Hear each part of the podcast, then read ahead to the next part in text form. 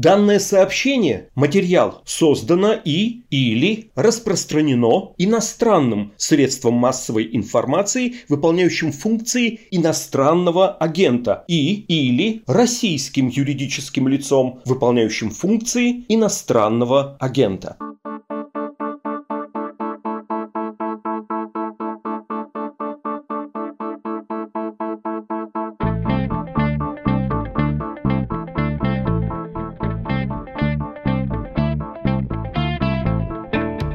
Всем привет! Это ежедневный подкаст «Что случилось?» о новостях, которые еще долго останутся важными. В радиорубке не Влад Горин, а я, Константин Газа. И сегодня мы поговорили с Леонидом Волковым о будущем оппозиции в России, о будущем политического движения Алексея Навального, о будущем ФБК, признанном в России иноагентом, деятельность этой организации приостановлена, о будущем региональных штабов. За несколько минут до того, как мы начали наш разговор с э, Леонидом, он написал о том, что региональные штабы подпускаются на свободу, больше не имеют центральной координации и должны стать региональными организациями, участвующими в местной, региональной или общефедеральной повестке. Важно, что многократно упоминаемый в нашей беседе с Волковым ФБК — это иностранный агент, мы выполняем требования закона. «Медуза» тоже иностранный агент, и мы тоже выполняем требования закона, сообщая вам об этом. Займу еще 30 секунд вашего времени перед тем, как мы перейдем к нашей беседе с Леонидом. Как вы знаете, как я уже сказал, как уже все, наверное, знают, «Медуза» — иностранный агент. И уже неделю мы орем на вас капслоком из всех социальных сетей. Нам это не нравится, вам это не нравится, никому это не нравится. Нашим рекламодателям не нравится наш новый статус, нашим подрядчикам не нравится наш новый статус. Никому не нравится этот новый статус, а это означает, что само существование этого СМИ, в общем, в ближайшее время может прекратиться. Написано много похоронок уже по поводу все еще живой «Медузы» людям, которые которые пишут эти похоронки, в том числе людям из Лондона, хочу сказать, не дождетесь. Это ваши гробы пронесут мимо нас, а не наоборот. Да, мы никогда не станем гранями.ру. «Медуза» — это настоящая СМИ, а значит, мы должны просить вас о помощи. Для того, чтобы продолжать делать это СМИ на таком уровне, к которому вы привыкли, с таким качеством, к которому вы привыкли. А «Медуза» очень много времени, сил, как я выяснил, поработав с э, ребятами несколько месяцев, очень много времени, сил, труда, идей, креатива вкладывает в подачу, в то, чтобы это выглядело так, как вы привыкли, так, как вам нравится. Все это, к сожалению, не бесплатно. И все это, к сожалению, нельзя делать на коленке. Поэтому у меня есть к вам просьба. На сайте Медузы кнопка для сбора пожертвований. Вы можете отправить туда 1 рубль, вы можете отправить туда 10 рублей, вы можете отправить туда доллары, евро, биткоины. Для того, чтобы мы, несмотря на это все, продолжали делать в том числе и ежедневное, что случилось, и в том числе и субботнее, что случилось. Мы будем продолжать с Андреем с удвоенной силой спорить, а вы будете продолжать с удвоенной силой спорить, кто кого перебивает, я его или он меня, в комментариях. Чтобы все это оставалось, пожалуйста, помогите нам сейчас. Спасибо. Переходим к э, записи нашего разговора с Леонидом Волковым.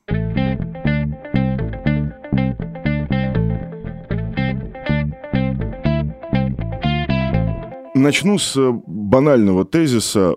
С 2012 года, когда вы занимались э, выборами в Координационный совет, парадигма присоединения к сопротивлению, протесту оппозиции была очень простая. Ребята, мы готовы вам сделать градиент участия от анонимного пожертвования до прихода в штаб, участия в кубах и так далее, и так далее. То есть, по сути, вы говорили, мы сделаем и делали платформу, к которой вы сможете присоединиться так, как вам удобно. Платформы больше нет, и сопротивление в смысле платформы участия в протесте так, как вы считаете для себя безопасным, больше нет. Вы, когда Навальный возвращался в Россию, вы это обсуждали? Это казалось вероятным сценарием, невероятным сценарием? Это очень хорошая формулировка про градиент возможностей, удивительно точная, потому что мы всегда именно так это воспринимали. Ну, я много раз это на каких-то там встречах для волонтеров визуализировал как такую, типа, пирамиду. Да, там миллион сторонников, значит, из них есть 100 тысяч человек, которые могут там донатить, из них есть 10 тысяч, которые придут агитировать, там тысяча, которые придут там в штаб, 100, которые готовы сесть на сутки, 10 готовы сесть на уголовку, один Алексей Навальный. Как-то так это формулировалось. И было понятно, что вот штаб и вся эта структура — это такая сервисная инфраструктура, которая должна всех их обеспечить возможностью что-то сделать, потому что хотя мы видим, любим, ценим и сами относимся, сами мы их плоть от плоти вот этой там тысячи активистов и сами активисты, мы понимаем, что гораздо больше политического действия как бы в граммах можно собрать с миллиона сторонников, которые готовы вложить по 15 минут времени в день, не подвергаясь никаким рискам. И эти 15 миллионов минут все равно больше, чем набегают на улицах самые отъявленные и готовые на любые риски активисты, которых, однако, гораздо меньше. Но сделать так, чтобы из этих 15 миллионов человек минут сложилось что-то meaningful, это очень сложно. Это требует построения огромной инфраструктуры, это требует какого-то достаточно тонкого планирования, ну, потому что уборку улиц легко собрать из миллиона человек, каждый из которых 15 минут помахал метлой. Да, да, я понимаю. То есть партиципаторность — это менеджмент. Нельзя партиципировать, если вы этим не управляете. Я здесь все понимаю. Да, это очень правильная мысль, да, что все, что мы делали, в общем-то, заключалось в том, чтобы активистов, которые рвутся там и готовы к каким-то самым разным замечательным творческим формам протеста, присобачить, на самом деле, к довольно нудной бюрократической работе по построению сервисной инфраструктуры для тех, кто вовлечен в меньшей степени. И сейчас ударили нам по вот этой вот как бы части. То есть никуда не делись миллионы сторонников, никуда не делись сотни тысяч людей, которые готовы донатить там и репостить. Ударили по десяткам тысяч готовым выходить на митинги, ударили по тысячам готовых работать. То есть десяткам тысячам готовых выходить на митинги сказали, мы вас теперь всех посадим по административкам. То есть как бы их тоже спустили сразу на две ступеньки как бы вниз. Они на такое не подписывались. А тысячам готовых работать сказали, мы сейчас всех закроем по уголовкам. Тоже их спустили на две ступеньки вниз, тоже они на это не подписывались. Соответственно, резко повысив для них риски такого рода, они, по сути дела, как бы разломали нам базис вот этой сервисной инфраструктуры. Поэтому, поэтому то, что мы сейчас делаем, разумеется, это просто перенос этой инфраструктуры в онлайн. мы понимаем, что низовая поддержка никуда не делась, мы ее фиксируем социологически. Просто нам надо научиться без офлайна ее пересобрать. То есть научиться опять сделать так, чтобы люди, которые готовы тратить по 15 минут в день, чтобы они делали что-то, что было бы meaningful, и при этом не имея офлайновой инфраструктуры их поддержки, не имея возможности с ними поговорить, дать им в руку листовку, научить его, как волонтерить на Кубе, оказать какую-то моральную поддержку, показать живого Навального, etc., etc. Вот. Понятно, что эффективность снизится, понятно, что работа будет другой, от некоторых направлений работы придется отказаться, а некоторые, которые мы не очень очень развивали, придется усиленно развивать, как-то придется перестроиться по компетенциям, но по сути Конечно, все это никуда не денется. Фундаментальные причины для протестных настроений в России, очевидно, никуда не делись никуда не денутся. Путин может посадить 10 тысяч человек, от этого не снизятся цены на подсолнечное масло. Путин может экскаваторами снести все помещения, где когда-либо были штабы Навального, и, не знаю, все гостиницы, в которых он когда-либо останавливался, и этим он не победит коррупцию. Не говоря уж про 22 года Путина власти. Поэтому мы социологически фиксируем, мы продолжаем проводить наши опросы, мы видим, что уровень нашей поддержки не упал, упал, уровень сочувствия вырос, это довольно интересная штука. Нет, понятно, что у вас, условно говоря, доверие и эмпатия будет расти. Чем жестче с вами, тем доверие и эмпатия должны быть выше. Это логично. Да-да-да. А вот такой compassion растет. И очень интересная задача, как вот это сочувствие конвертировать прямо в поддержку. Но, короче говоря, мы, конечно, просто сейчас будем делать что-то, чтобы не потерять контакты с базой сторонников в изменившихся условиях, чтобы по-прежнему как бы уметь их вовлекать в осознанное политическое действие. Ну, то есть, понятно, умное голосование останется останется. Это онлайновая штука. И так онлайновая. Тут просто развилка. Я тогда спрошу сначала про некоторую вот базовую фундаментальную социологическую гипотезу за тезисом «мы просто это реконструируем», а потом спрошу про умное голосование.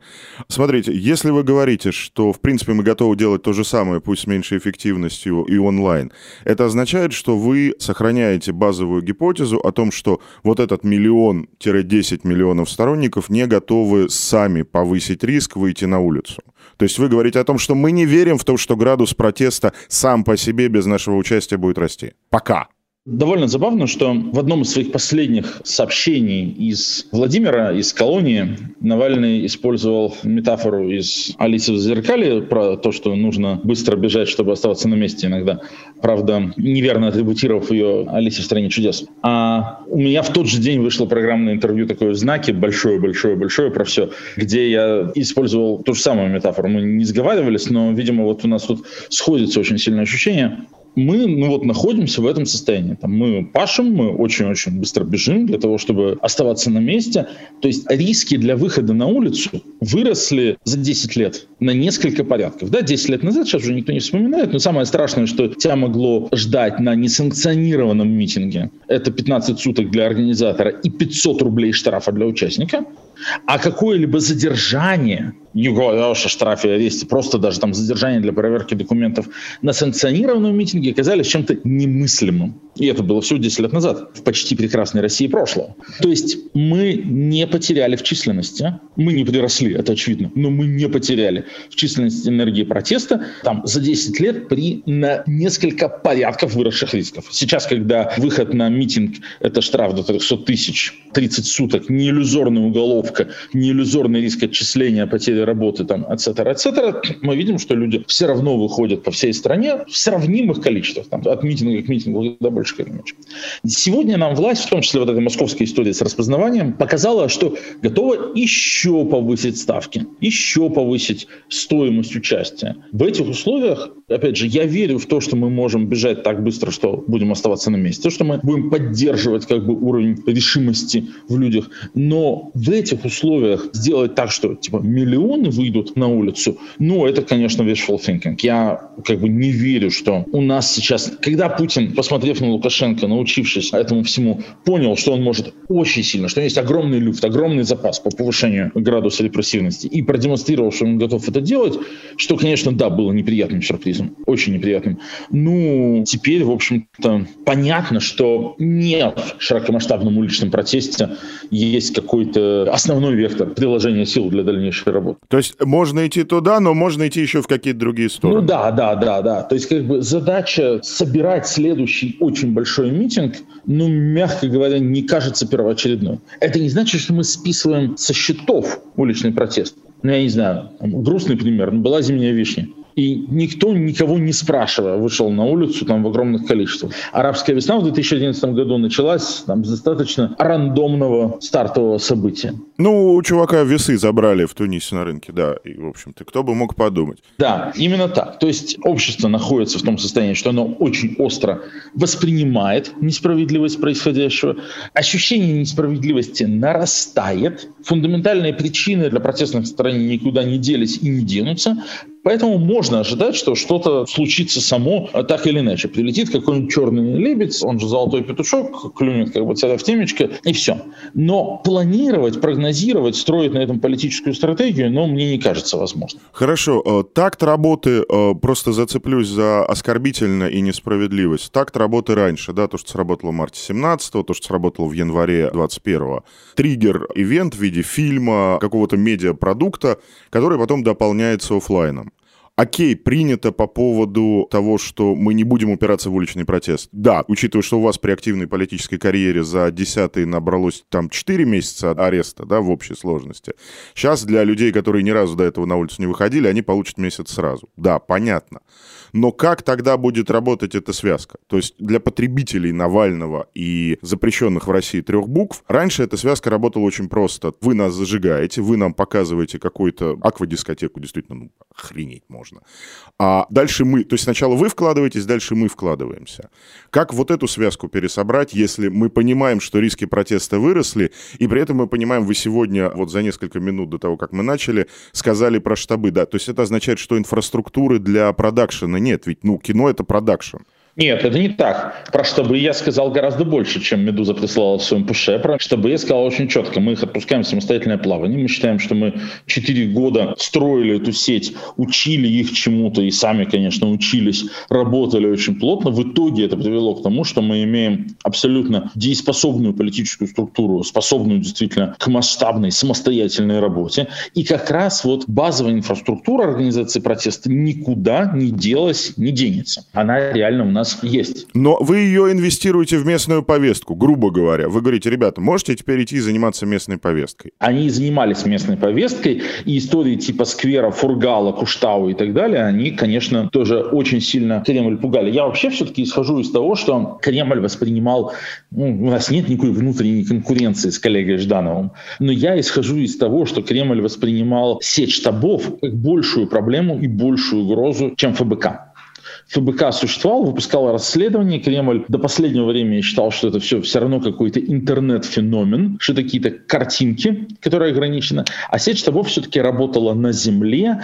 И если понятно, что московский протест, опять же, можно там забить дубинками просто до потери сознания, то с региональным протестом Кремль всегда обходился гораздо мягче, потому что боялся, что полыхнет по всей стране, и они не смогут это контролировать, и потому что просто ну, концентрация силовиков в Москве на населения куда выше, чем там, в Екатеринбурге, Уфе, Архангельске и так далее. Ну да, то есть понятно, что они, там нельзя десятки тысяч вывести, их там просто нет физически. Для них гораздо важнее контроль ситуации в столице. И вот Алексея Навального отравили, когда он ездил по регионам, и слежка за ним возобновилась, когда он стал активно ездить по регионам летом 2020 года, а до этого она началась, когда он начал ездить по регионам в 2017 году. Когда мы стали строить эту сеть штабов, она вызывала как бы наиболее нервную реакцию, потому что, да, это такая базовая инфраструктура. Вот люди, которые хранят в себе компетенции, как правильно организовать протест, как работать с волонтерами, как что делать. Ну и, конечно, вот это умное голосование, региональные выборы, тоже вещь, у которой иногда получалось, чаще нет, но иногда получалось быть, особенно в регионах, очень и очень болезненной. Соответственно, конечно, они поставили принципиальную политическую задачу региональную структуру уничтожить. Это было сделано летом 2019 года, когда началось дело ФБК, которое по ошибке титруется везде как дело ФБК, а на самом деле было направлено против штабов, когда именно у штабов ФБК там вообще не фигурирует, если что, в материалах дела нигде, а там фигурируют только штабы, только пожертвования на те кошельки, через которые собирались деньги на штабы, только финансирование штабов, обыски прошли у сотрудников штабов, банковские счета были соответствующие арестованы, ну, ФБК заодно тоже, конечно, но в первую очередь на штабы это было направлено. Я вообще являюсь сторонником той теории, что решение Алексея травить новичком принималось примерно так в июле 2019 года была дана политическая команда, чтобы уничтожать. Это было поручено Бастрыкину. Бастрыкин сформировал группу из 141 следователя по особым важным делам. Они взялись за дело, переблокировали нам счета, вынесли всю технику, бла-бла-бла. Через год на каком-то отчетном совещании им было сказано, Александр Иванович, а вот вам год назад как бы поручили, а вот что-то вот как бы вот, чтобы это все равно работают. И опять это умное голосование, опять они, значит, вмешиваются в наши выборы замечательные и честные на деньги ЦРУ ЦРУ и Масседа. А как так-то, вот, Александр Иванович, вы не справились? Ну, мне надо еще там три месяца, я там... Значит, говорит, ну, вот, а там вылезает какой-нибудь из угла какой-нибудь там Николай Платонович. И говорит, знаете, а у меня есть вот другая идея. Мне кажется, что пора переходить там, типа, к плану Б, к более радикальным методам, раз, значит, у вас, типа, не получилось за год сделать. Давайте вот как-то вот, вот, вот немножко по-другому. Есть тут у меня, значит, вот отдельчик, вот, в котором вот специальные, значит, препараты для таких случаев варят. Я, естественно, это как бы художественная реконструкция, но вот просто по таймлайну и по логике событий она, мне кажется, прямо очень правдоподобной. Но сказав это, я повторю, Хотя сейчас все СМИ только что после моего поста и видео пушнули заголовком «Сеть штабов распущена», к сожалению, поинт моего сообщения заключался не в этом. Поинт заключался в том, что я верю, что из 40 наших штабов штук 30 попробуют самостоятельную работу в виде самостоятельных общественно-политических организаций. У кого-то, конечно, не получится, кого-то прихлопнут, но штук 20 там доживут и будут сильными самостоятельными региональными политическими организациями, которые, да, будут инфраструктурой будущего протеста. Окей. По сути, мы говорим о том, что КИН не будет, скорее всего. Штабы переходят в ранг инвестиции, да, подарок движения Навального Кины будут или нет? Будут, конечно. Конечно, будут. Вот, это, это самое главное.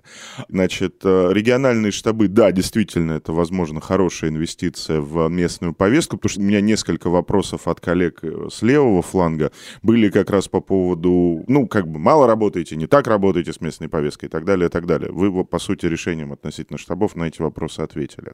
По поводу умного голосования. Не секрет, что там, где это работало, это работало в смычке с э, коммунистами. В основном все-таки. И политическим партнером были коммунисты. Нет, нет, стоп. Я со всей ответственностью отвечаю, как человек, который отвечает за умное голосование и продолжает отвечать. Я со всей ответственностью заявляю, что нет, этого не было. У нас не было никаких типа переговоров в духе там, а давайте мы вас поддержим, а давайте мы вам, а вы нам. То есть вот какой-то смычки, какого-то переговорного процесса. Вы никогда не разговаривали с коммунистами? Я лично никогда не разговаривал с коммунистами как с какой-то институцией. По регионам к нам постоянно ходят не только коммунисты, ЛДПРовцы, СССР, яблочники, кто угодно. Что нужно, чтобы попасть в умное голосование? И ответ всегда один. Ребят, на сайте все написано. Работайте хорошо и много, становитесь лучшим кандидатом и самым сильным оппонентом власти в своем округе, мы вас поддержим. Дикси. При этом, окей, я знаю, что у нас была пара регионов, в которых мы выступали как фасилитаторы по разведению округов между сильными оппозиционными организациями разными. Региональные штабы участвовали в переговорном процессе, чтобы люди друг другу не мешали. Да, для умного голосования плохо, когда в одном округе сильный коммунист и сильный яблочный, условно говоря. И для умного голосования хорошо, когда сильный коммунист в одном округе, а сильный яблочник в другом.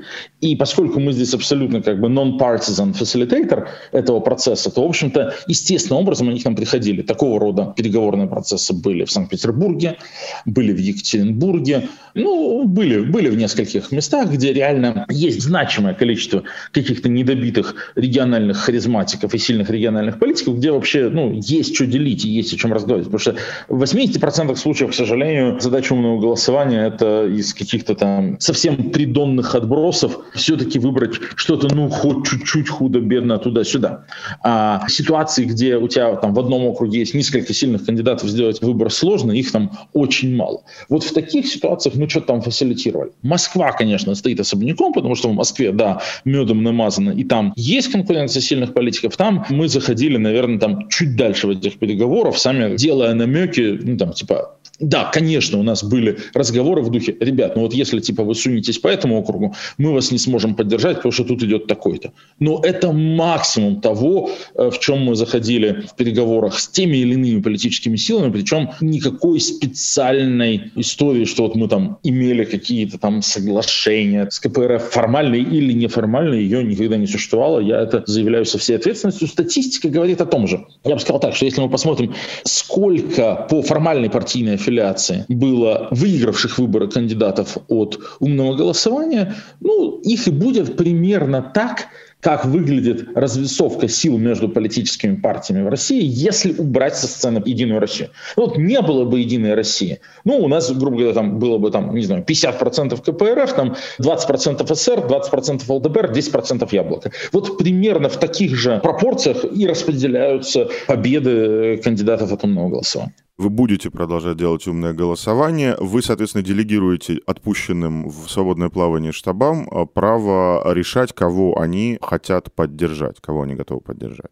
Нет, мы вообще решение о поддержке кандидатов умного голосования принимали всегда исключительно в неком нашем центральном аналитическом центре. При всей любви к штабам у них не было здесь права голоса никогда, в том числе, при всем уважении, из-за коррупционного фактора. Ну, то есть мы любим наши штабы, мы доверяем нашим штабам, но поскольку те штабы, которым я безусловно доверяю, нам приходили и рассказывали, что «а мне тут приносили типа там 3 миллиона рублей за место в умном голосовании», это реальная история, абсолютно, и было это не раз и не два, то я могу только догадываться, значит, сколько таких историй могло быть, про которые мы не знали, и чтобы не было никаких поползновений в эту сторону, мы всегда говорили, ребята, мы вам даем консультативного рода задачи. Пройдитесь по округу, пожалуйста, и скажите, чьей рекламы больше, чьей раздатки больше. А при этом это мы можем и просто у сторонников спросить, просто по той же базе умного голосования, сделав рассылку и спросив, там, с чьей агитацией они больше сталкиваются.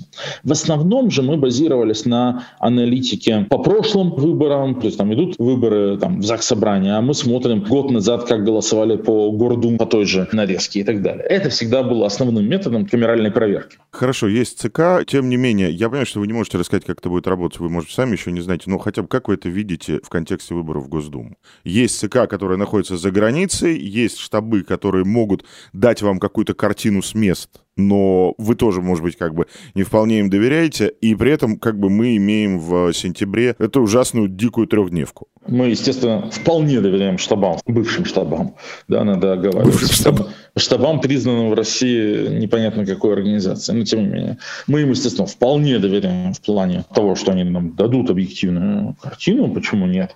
И мы с радостью этой картины воспользуемся. Просто то, что дает штабы, всегда было одной из частей картины. Мы ее будем собирать из разных кусочков.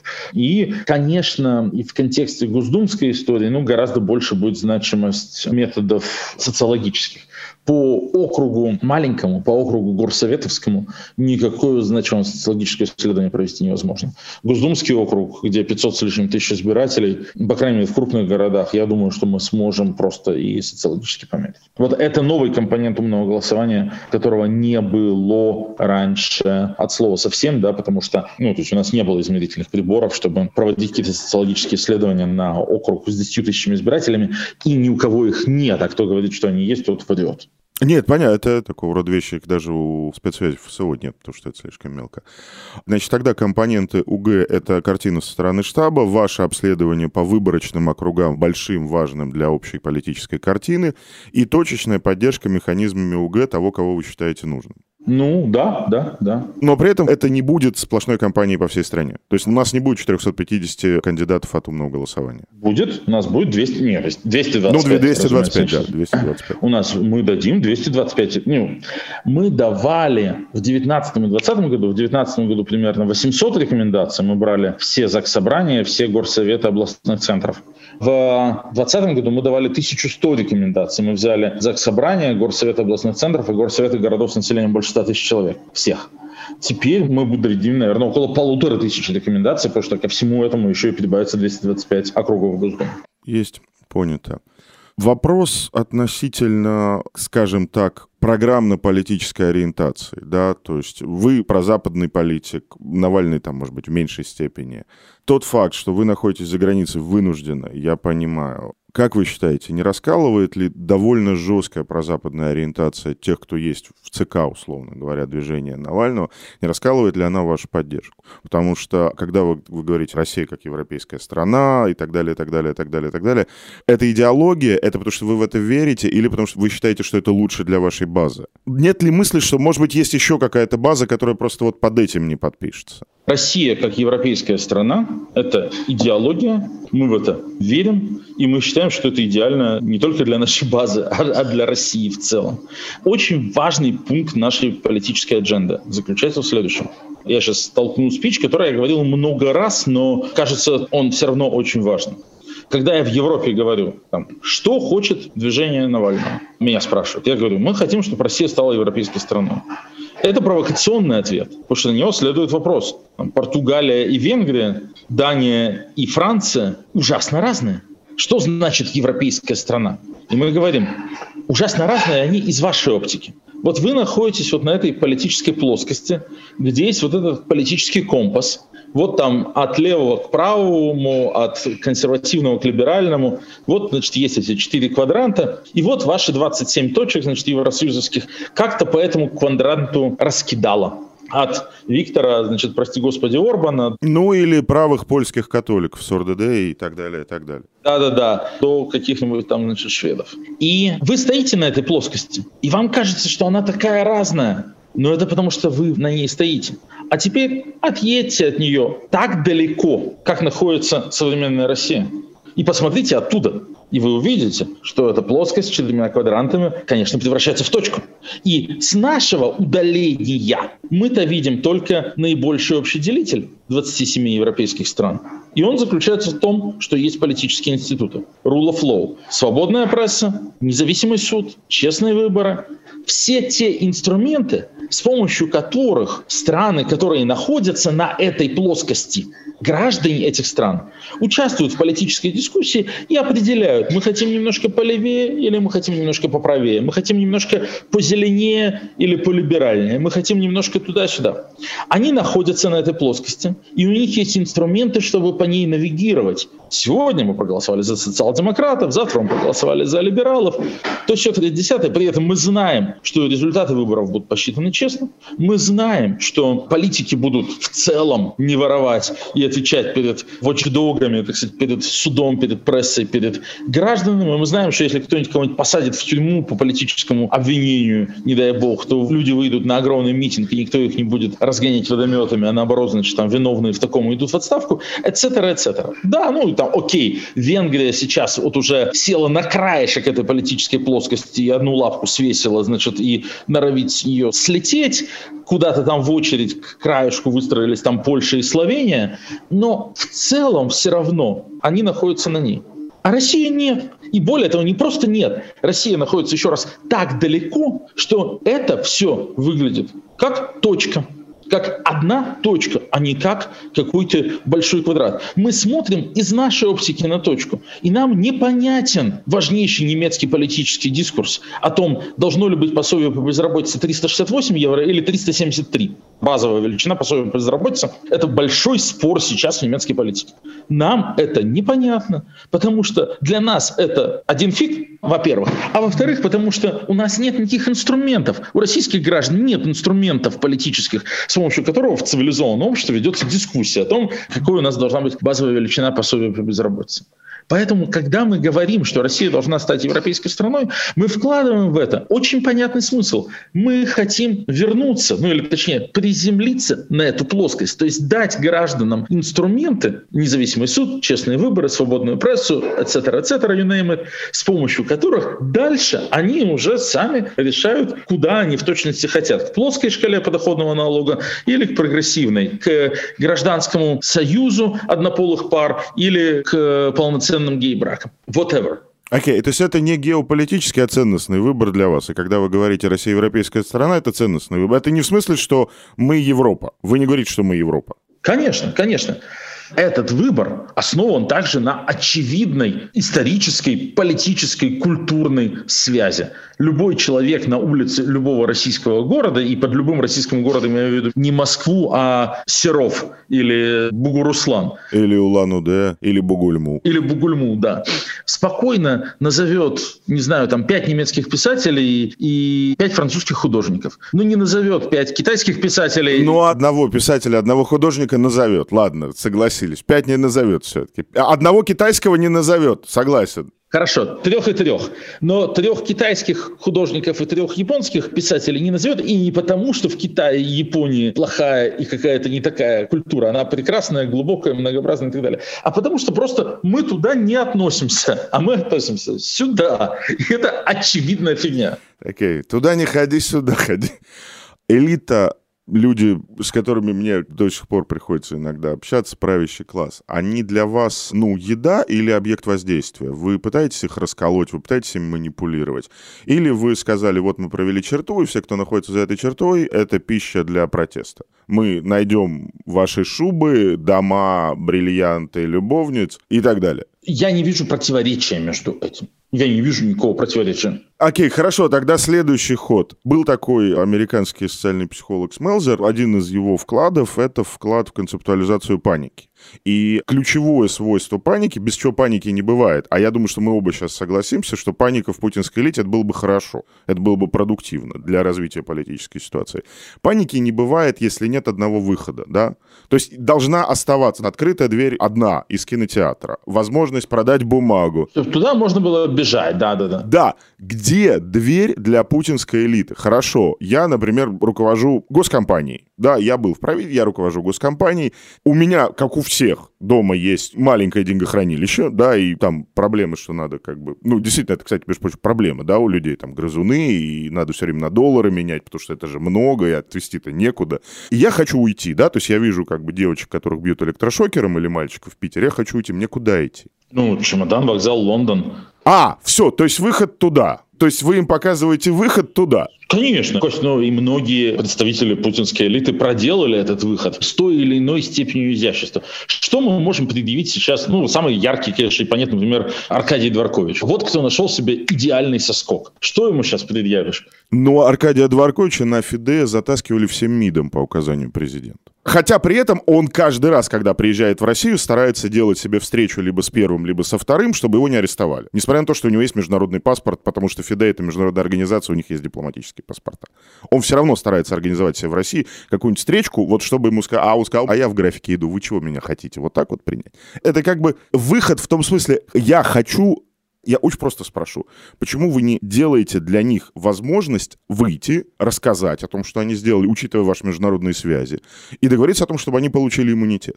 В UK, в USA, в любой стране Евросоюза, признавшись в том, что они сделали. Ну, я про это много, кстати, делал каких-то текстов и видео, что я считаю, что выход из путинской лодки возможен, да, только через деятельное раскаяние, через рассказ о том, что было, через там подробный какой-то аффидавит о том, значит, вот как разгонял, как нарушал. То есть условная какая-нибудь там Маша Дрокова, которая сейчас типа респектабельная бизнесвумен, или Роберт Шлегель, который сейчас вообще добропорядочный бюргер, на мой взгляд, не сделали домашнее задание и все равно не могут считаться людьми, защищенными как бы от правильного наказания в прекрасной России будущего, потому что как бы они соскочили и перестали делать гадости, но, безусловно, никакого как бы деятельного раскаяния у них не было, и они ничего не рассказали, как обгонял, как подрезал, и вот это все, да. Ну и о людях все-таки выше, да, уровня того же Дворковича, да, которому удалось сбежать. А уж о людях выше уровнем и подавно, да, такого пока близко не происходит. Но я совершенно согласен. Чемодан, вокзал, Лондон и деятельное раскаяние. Почему они этого не делают? Ответ известен. Потому что отравят. И это интересно, что я от одного такого человека это слышал года три назад до Скрипалей еще. Ну, это в воздухе с э, момента публикации в BuzzFeed, где это было тоже около трех или четырех лет назад про серию убийств в Лондоне загадочных, я понимаю, да. То есть бессмысленно предлагать им иммунитет, потому что на другой чаше весов лежит э, порция там новичка или каких-то других... Гельземиума вот этого вот всегда. Или ну да, да, да, вот, вот каких-то других веселых ребят. Таким образом, они на данный момент, будучи запуганными, неуязвимы в каком-то смысле. Или уязвимы только для российских граждан? Ну, Путин много работает над э, консолидацией своей элиты. Путин прекрасно понимает, что сценарий какого-то, значит, вот такого там раскола и так далее, он является высокорисковым. Он прекрасно понимает, что ему надо, чтобы все за него держались, и вот, ну да, кнутом и пряником их сплачивают. Тут он вполне, по-моему, суперрационально себя ведет. Да, тут да. Ну, то есть, как бы он сажает редко, выборочно, почти рандомно разные фракции, да, это правда правда. Возвращаясь все-таки к 23 э, января, какой был план? Вы сказали сюрприз. Вы сказали, что вот это научение от Беларуси было для вас сюрпризом. Все-таки как планировалось? Как виделось? Ну, что значит, как планировалось? Планировалось и виделось примерно то, что произошло. То есть Алексей Навальный возвращается 17 января. Мы понимали, что его арест является высоковероятным событием. Мы понимали, что есть большой риск, что вот это случится, и что это будет также связано с серьезным таким наездом на всю нашу структуру в дальнейшем. Ну, могли ли мы предсказать, насколько жестким это будет? Ну, нет. Ну, то есть то, что конкретно они пойдут там по статье по экстремизму, реально. Ну нет, я честно скажу, там этого мы не предвидели, так глубоко мы не планировали. Но в целом ситуацию того, что Алексей сидит, а нам надо как-то продолжать работать в условиях, что сидит, мы, естественно, ее моделировали, ну и, в общем, мы продолжаем работать. Мы там никуда не делись, у нас вот там расследование, умное голосование никуда не делись, и скоро еще несколько новых проектов появится. Это, ну, как бы тяжело, да. Понимали мы, что будет тяжело, да. Был ли у нас какой-то другой путь? Нет. Так что, как бы? Я как-то не особо рефлексирую, честно говоря, на эту тему. Нет, я в том смысле, что, ну, одно дело, ты ехал-ехал, вдруг бац, бетонная стена, другое дело, ты ехал-ехал и знал, что там будет бетонная стена, и как бы, что придется, ну, ее объезжать или еще что-то делать. Я понял, вы видели, что бетонная стена есть. Вопрос от сочувствующих. 21 апреля. Вы знали уже к моменту, когда, начиная с Дальнего Востока, начали выходить люди, что к Навальному уже пустили врачей? Не к Навальному пустили, а его вывезли. Его вывезли в гражданскую больницу, да. Его да. вывезли во Владимирскую областную больницу на консультацию к главному неврологу и главному внештатному нефрологу. Вывезли его 20 апреля во вторник вечером после того, уже как у него побывал адвокат, а узнали мы об этом 21 вечером, когда вышел адвокат, который был у него 21 я в интервью «Знаку» даже посмотрел свою переписку в Телеграме и сказал в точности, когда это случилось. В 17 часов 21 апреля адвокат вышел, и мы узнали, что Алексея вывозили в больницу, впрочем, без каких-либо подробностей. Все материалы обследований, справок, всю медицинскую документацию мы получили на следующий день, в четверг. Окей, два последних вопроса. Первый. Есть какая-то возможность продолжать оказывать правовую, параправовую, собирать деньги тем, кого задержали, задерживают и будут задерживать? Ну, слушайте, у нас есть публичное обязательство собирать деньги на штрафы. Мы это сделаем. Это все все равно шло всегда через счета и кошельки физических лиц. Как бы это не такая штука, которую мог бы делать какой-то из наших фондов, да, потому что это для него неуставная деятельность, и не осталось никаких фондов, да. И, безусловно, мы это продолжим. У нас есть это публичное обязательство, мы от него не собираемся отказываться. С чего бы? Но сейчас пока просто не очень понятно как. То есть, как бы, это тоже вопрос пересборки протеста. Да нет, ну, более или менее понятно, как это делать. Более или менее понятно. Последний вопрос, постараюсь очень коротко. Начиная с 2013 года, я там какие-то колонки по этому поводу писал, много кто по этому поводу чего писал и говорил. И тезис такой, Навальный и люди Навального не умеют вступать в политические коалиции, не умеют заключать союзы или не хотят заключать союзы, не хотят вступать в политические коалиции. Мы не видим ценности политических коалиций. Мы про это тоже много раз говорили, да. Нет ценности политической коалиции, например, с людьми, которые делают сейчас в Новгороде съезд по местному самоуправлению. Галямина, Шульман, Юдин и так далее. Или опасно для них говорить о том, что вы с ними хотите заключить политическую коалицию? Мне кажется, что политическая коалиция — это всего лишь слова в словах нет никакой особой ценности. Нам надо что, собраться под каким-то большим, значит, полотнищем и... Подписаться под текстом, может быть, про который подумают все. Да, и подписаться под каким-то программным текстом, ну, come on, это что-то из 19 века даже, не из 20 -го.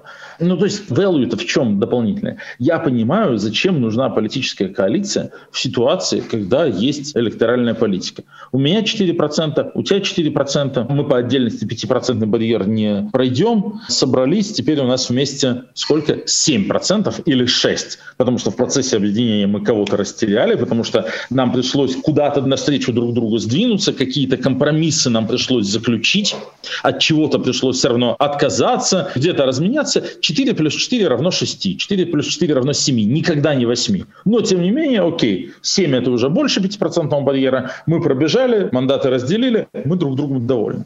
В ситуации, когда есть конкурентная электоральная политика, понятно. А так, ну, есть, окей, там, а давайте мы вступим в коалицию там, с Михаилом Световым или британской партией. Значит, нам надо идейно от чего-то отказаться ради этого компромисса. Им надо идейно чего-то отказаться. Сторонники будут смущены, взбаламучены, и будут много вопросов, на которые надо будет отвечать. А что нам даст-то эта коалиция с точки зрения практической работы? Как-то по-другому будет работать умное голосование? Как-то по-другому будет работать расследование? Нет. На выборы нас все равно не пускают. Теперь, адхок коалиции создаются повсеместно и повсечасно.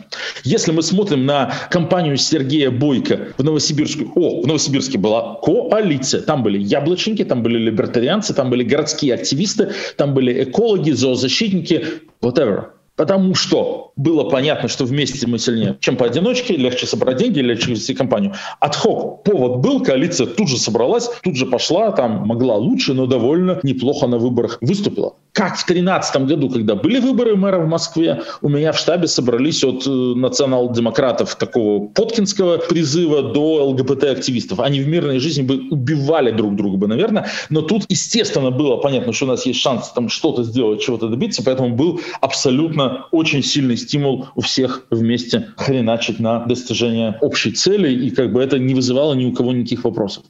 Я не вижу никакой ценности в коалиции ради подписания бумаги, ради создания очередной организации. У нас был комитет 2008, помнят старожилы. Что там еще было? Коалиция «Другая Россия». Помнят, помнят, помнят. «Другая Россия», да-да-да.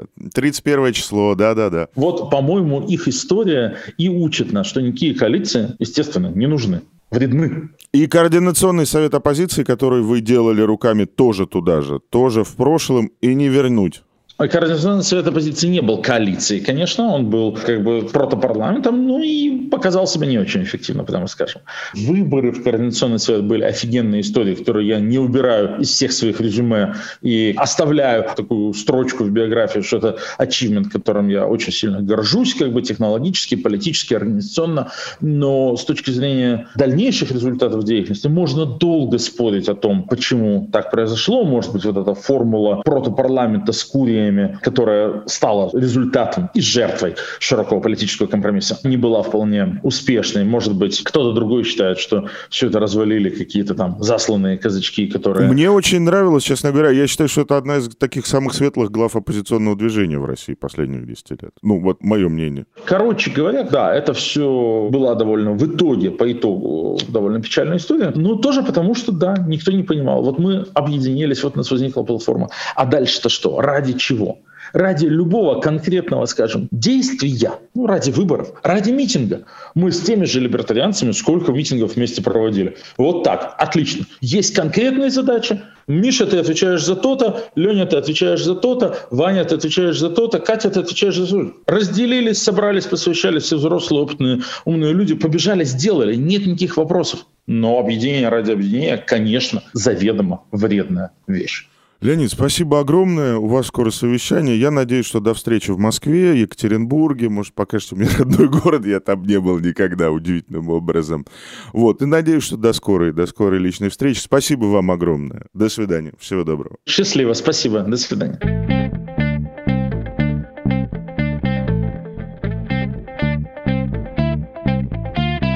О-по-по-по-по, на прощание пару слов от меня, постоянного ведущего, что случилось по будням Владислава Горина. Извините, что влез, но помните в начале этого эпизода Константин Газы сказал про помощь Медузе и про донаты. Вынужден подтвердить и повторить, нам сейчас очень нужна ваша помощь. Раньше мы могли зарабатывать сами и делали это довольно успешно, но сейчас наступила катастрофа. Просто край. Без вашей помощи дальше никак. Отправить пожертвование Медузе можно через сайт meduza.io, причем вы можете можете сохранить свою анонимность, если вы этого хотите.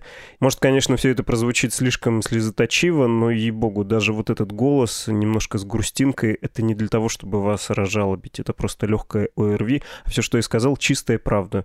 Нам без вашей помощи сейчас никак. Спасите, пожалуйста, Медузу. Пока. Спасибо. На сегодня все. Это было «Что случилось?» Ежедневный подкаст о новостях, которые еще долго останутся важными. Слушайте нас с Перцевым в субботу. Мы приготовили важную, горячую, может быть, неожиданную тему, которую мы, надеюсь, вас можем удивить, порадовать и заставить о чем-то задуматься. Спасибо. Пока-пока.